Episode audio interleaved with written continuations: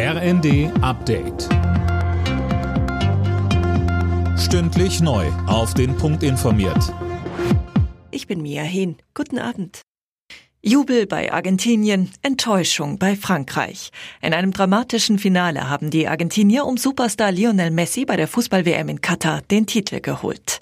Mehr von Jana Klonikowski. Nach 90 Minuten stand es 2 zu 2, nach der Verlängerung 3 zu 3. Hieß also Elfmeterschießen. Dort hatten die Argentinier die besseren Nerven und setzten sich mit 4 zu 2 durch.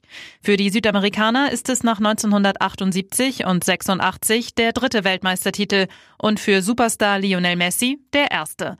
Bei seiner letzten WM setzt der 35-Jährige seiner herausragenden Karriere damit die Krone auf.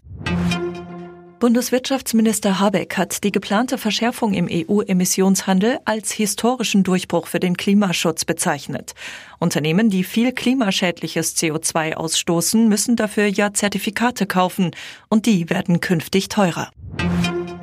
Die massiven Probleme bei den Puma-Schützenpanzern sind morgen Thema bei einem Krisengespräch zwischen Verteidigungsministerin Lambrecht und Vertretern der Bundeswehr.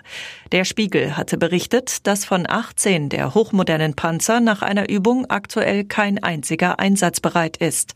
Eigentlich sollten sie ab Januar bei der schnellen Eingreiftruppe der NATO zum Einsatz kommen. Jetzt werden wohl stattdessen Marderschützenpanzer geschickt.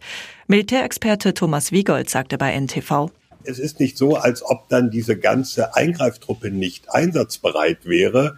Es ist vor allem ähm, ein, ein Schlag fürs Image der Bundeswehr und auch fürs Image der deutschen Industrie.